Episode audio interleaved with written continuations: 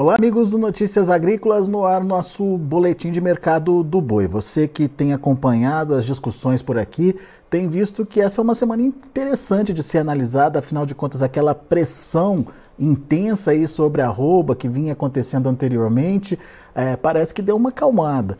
Será que a gente está chegando aí num, num, patamar de estabilidade de preços? O que, que a gente pode esperar daqui para frente? Tem mais oferta para chegar? Até que ponto essa nova oferta pode pressionar ou continuar pressionando essas cotações? Mas o que por enquanto a gente consegue visualizar é que deu uma estabilizada nos preços nas principais praças pecuárias do país.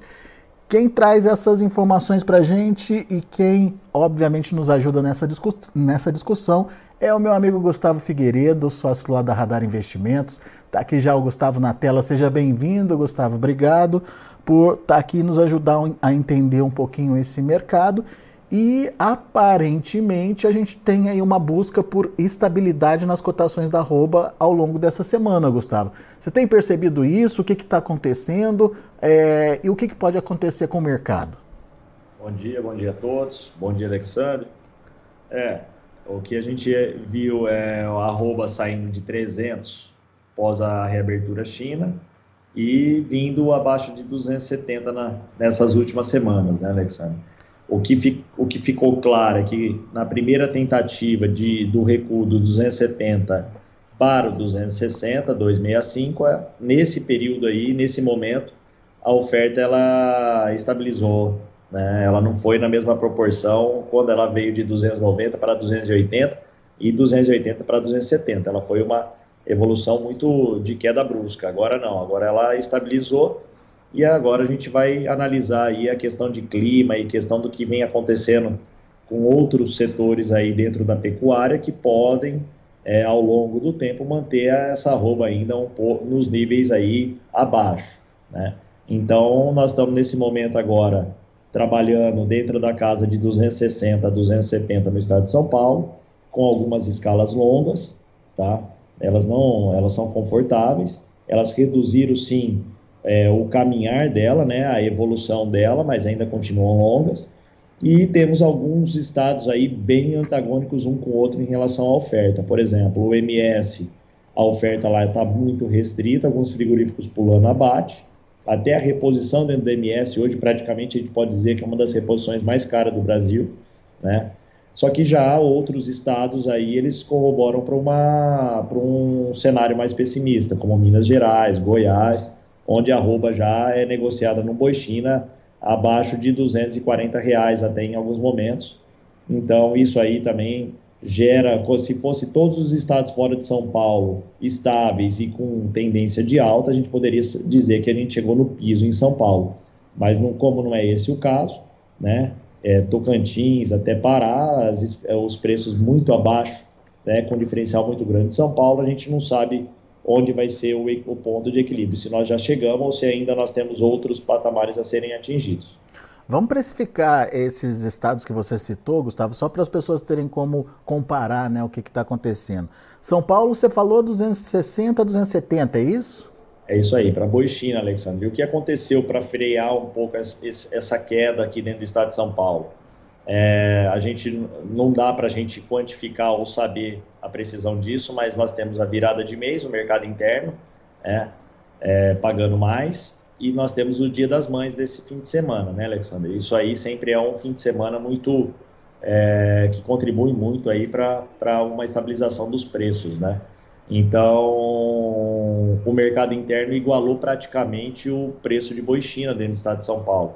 Então, sendo no mercado interno pagando mais do que boi e levando essa oferta existente, não tinha mais como vir uma pressão superior superior ao, a, a, esse, a esse, ao preço que a gente tinha. Então, se o mercado interno paga 2,65, como que vão comprar boi de 2,60?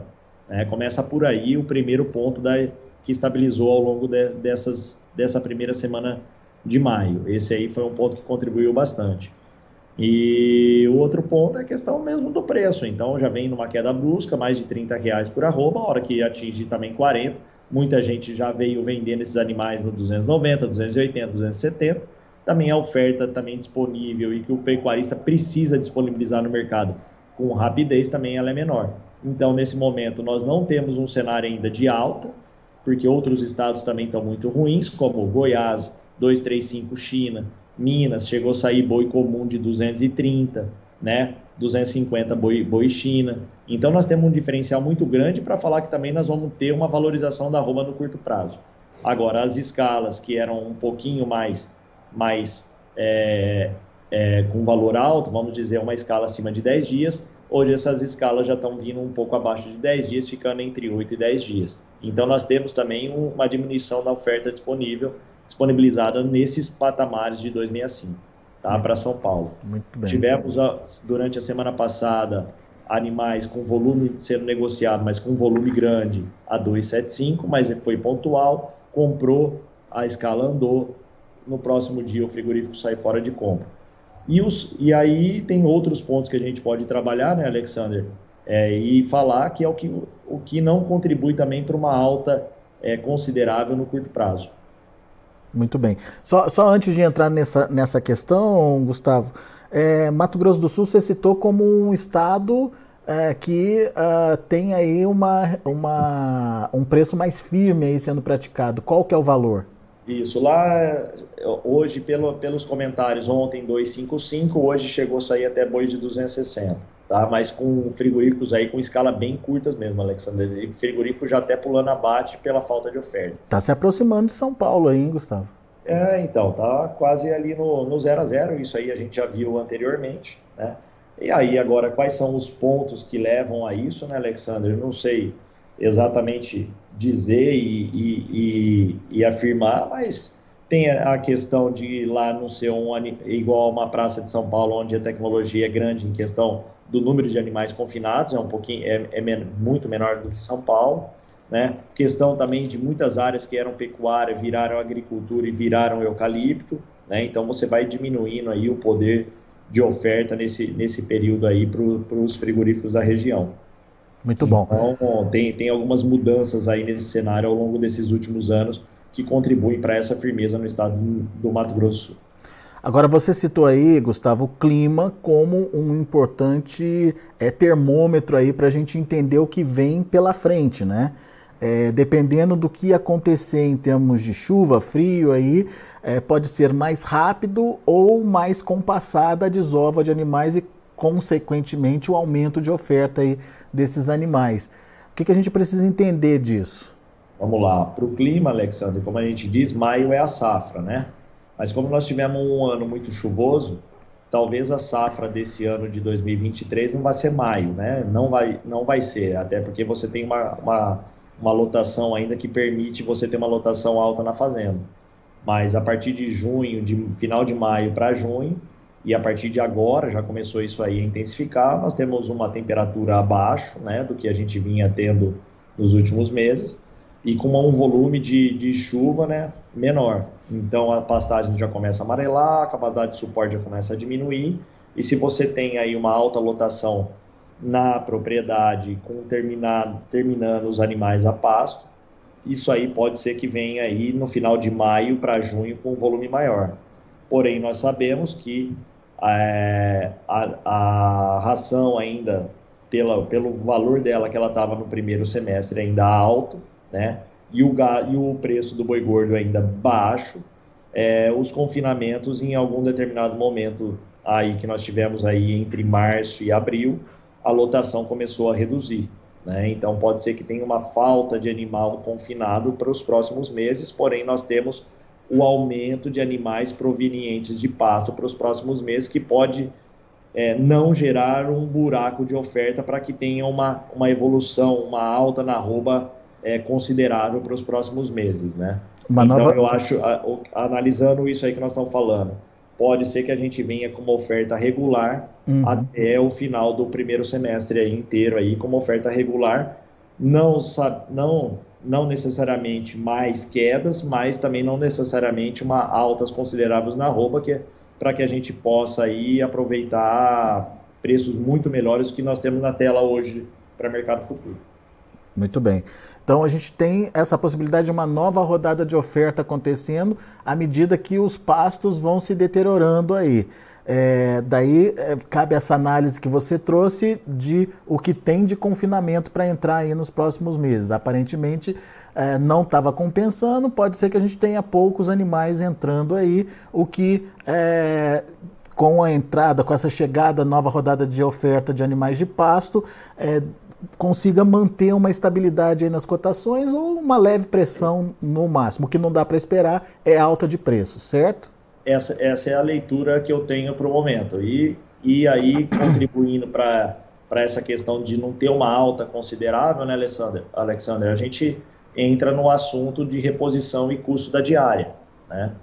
Que ela vem caindo aí gradativamente, ela vem caindo para o primeiro semestre, mas a gente sabe que para o segundo semestre esse custo da diária, que é o custo da nutrição, ele vem abaixo, né, Alexandre? Até porque nós temos soja que caiu aí mais de 50%, nós temos um milho que saiu da casa de 90 para hoje é o futuro maio furando a barreira dos 60 reais por saco, né? Hoje sendo negociado aqui na casa de 59. Então, nós sabemos que para o segundo semestre, isso aí, essa questão de nutrição e valor de diária, ela vai ainda cair ainda mais. E a reposição em vários estados, assim como São Paulo mesmo, nós temos aí animais sendo negociados em preços bem inferiores ao que a gente negociou o ano passado e próximo e muito próximo até da casa já de 2019 aí para vários, ainda mais quando você vai em leilão, mesmo sendo um volume menor, né? Não para aquele grande pecuarista que precisa negociar 5 mil, 6 mil cabeças de uma vez só, mas para quando você está dentro de leilão analisando o mercado daquela região, daquele local, a, a, queda, a, queda, a queda foi, foi bastante brusca, Alexandre, essa, nos valores de reposição. Essa queda no custo é, que você citou aí, pode estimular uma, um aumento de oferta de animais confinados para o segundo semestre, Gustavo? Como, é, que certeza, é essa, como é que é essa conta?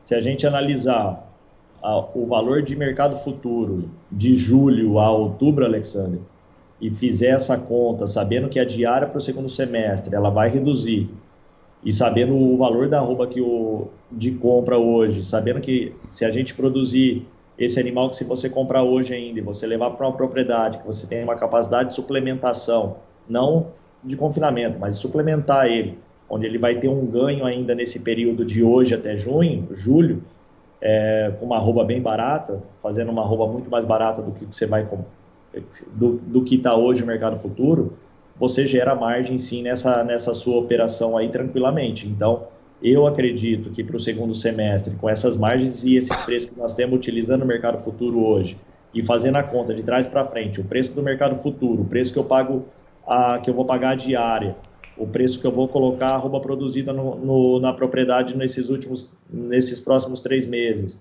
e preço de venda definido, e com preço de compra já, com deságio em relação ao boi gordo, que é o que está acontecendo na reposição hoje, nós temos deságio em relação ao preço do boi gordo. Então, nós estamos comprando boi magro bem mais barato do que o preço do boi gordo.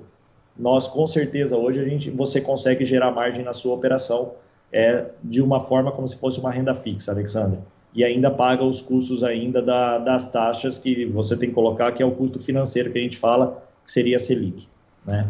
E Bom, ainda te sobra alguma coisa. Vamos então repassar essa estratégia, Gustavo. Você está me falando o seguinte: eu compro agora o meu animal de reposição, deixo ali no meu pastinho ali mais o, o, o, junho, talvez até julho, ele engordando a pasto, talvez uma suplementação ali para ajudar, e ele entra no confinamento um pouquinho mais, é, um pouquinho com peso um pouquinho acima do que eu comprei agora. Vai ser mais rápida essa engorda dele no confinamento e com um custo mais barato, dá para é dá dá fazer essa, essa diferenciação do custo de agora para o custo do segundo semestre? Como é que vai estar tá isso, Gustavo? Dá sim, Alexandre. Todo mundo, com todo o pessoal que a gente fala de confinamento aqui, os custos de hoje, em relação ao custo que vai ser de julho para frente, ele vai ser mais barato. Tá? Por que, que ele vai ser mais barato, Alexandre? Porque o custo de hoje ainda tem uma proporção dessa dieta incluída aí nos custos anteriores, ou seja, mais caro. Né? E para o segundo semestre, praticamente essa dieta mais cara, que foi comprada anteriormente, ela vai estar tá no final, vai estar tá acabando, vai ter acabado. Então, toda a dieta praticamente do segundo semestre já é também da próxima produção, que você que já analisando aí em relação a milho, vamos dar como exemplo, é julho já para frente, né, Alexandre?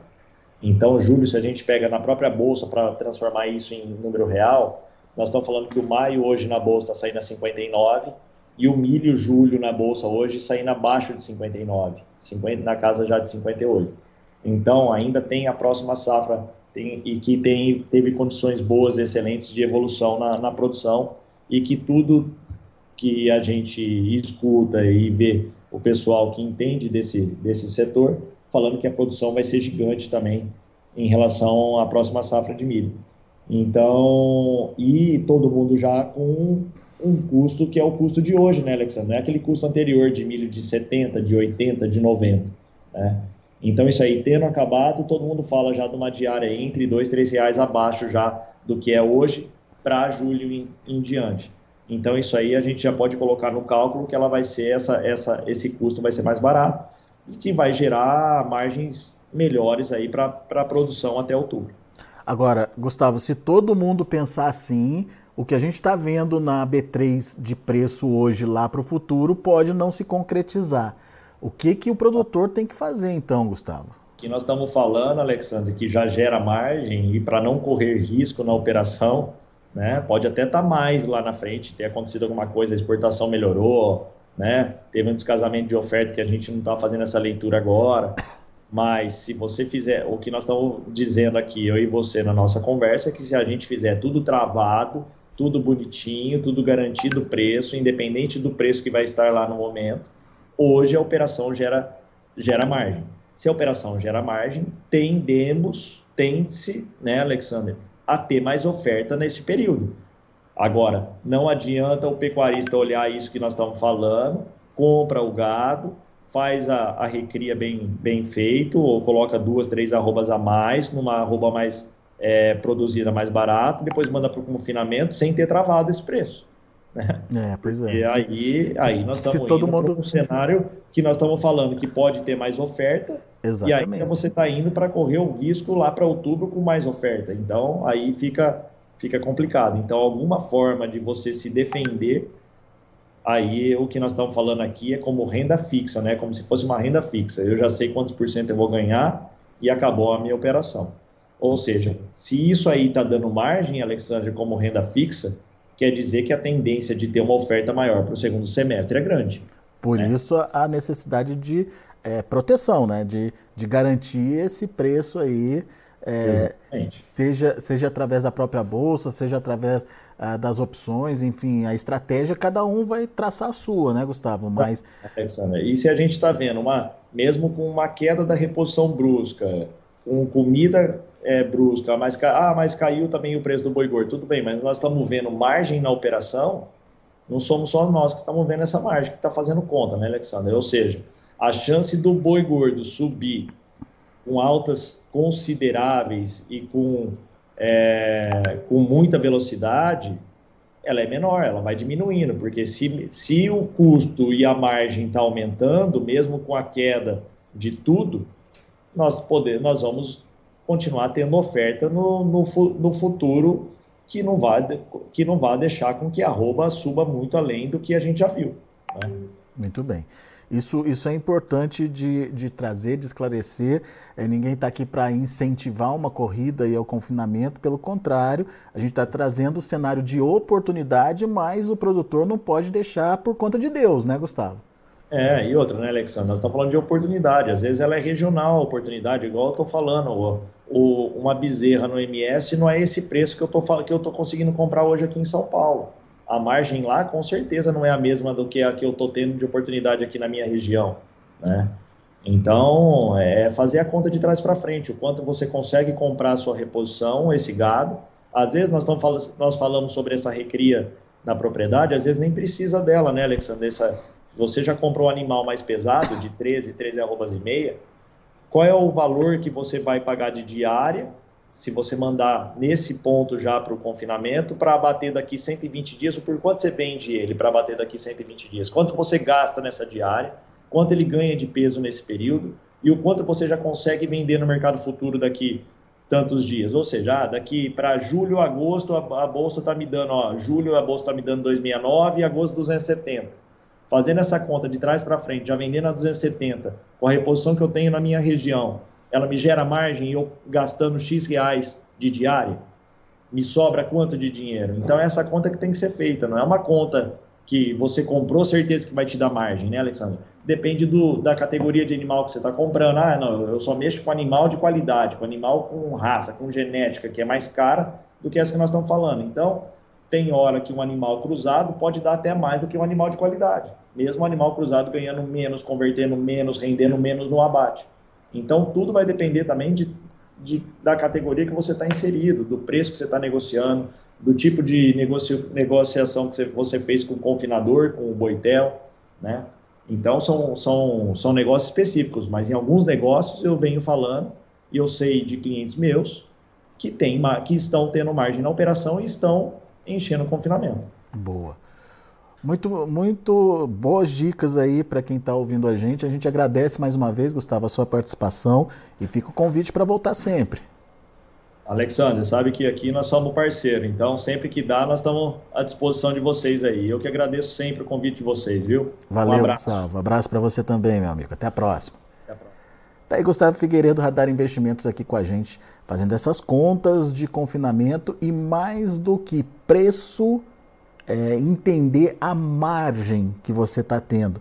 Preço do boi, olhando lá na B3, custo de produção, olhando para as possibilidades de queda que a gente está vendo é, acontecer aí com a, a chegada da, do milho safrinha, com essa queda real que já está acontecendo no preço da soja, enfim, como vai ficar o seu custo, a sua diária, né? É, se é, esse intervalo entre o preço e o seu custo te dá uma renda, te dá uma margem, ah, por que não ah, evoluir no confinamento? Mas se você evolui nesse confinamento e todo mundo faz a mesma coisa, lá no futuro a gente vai ter excesso de oferta que pode não se confirmar os atuais preços que estão sendo projetados na B3. Portanto, é importante você travar esse preço, garantir que ele seja pago agora. Pode ser lá, que lá no futuro ele esteja melhor que isso, mas pelo menos você garante a sua margem agora. Tá certo? Vamos ver os preços, vamos ver lá na P3 como estão os negócios.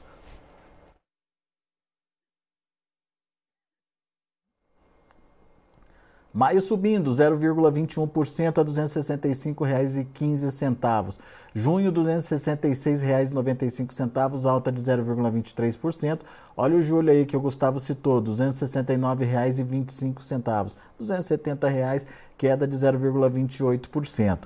O indicador CPEA fechou ontem a R$ 272,55, com recuo de 0,66%. São os números do mercado do boi, mercado em andamento ainda. Daqui a pouco a gente tem a finalização dos negócios e assim que o mercado terminar, você pode conferir no Notícias Agrícolas eh, toda a precificação final lá da B3 para entender um pouco mais eh, desse mercado e as perspectivas aí, principalmente para o segundo semestre. A gente vai ficando por aqui. Na sequência tem João Batista Olive com Tempo e Dinheiro. Continue com a gente.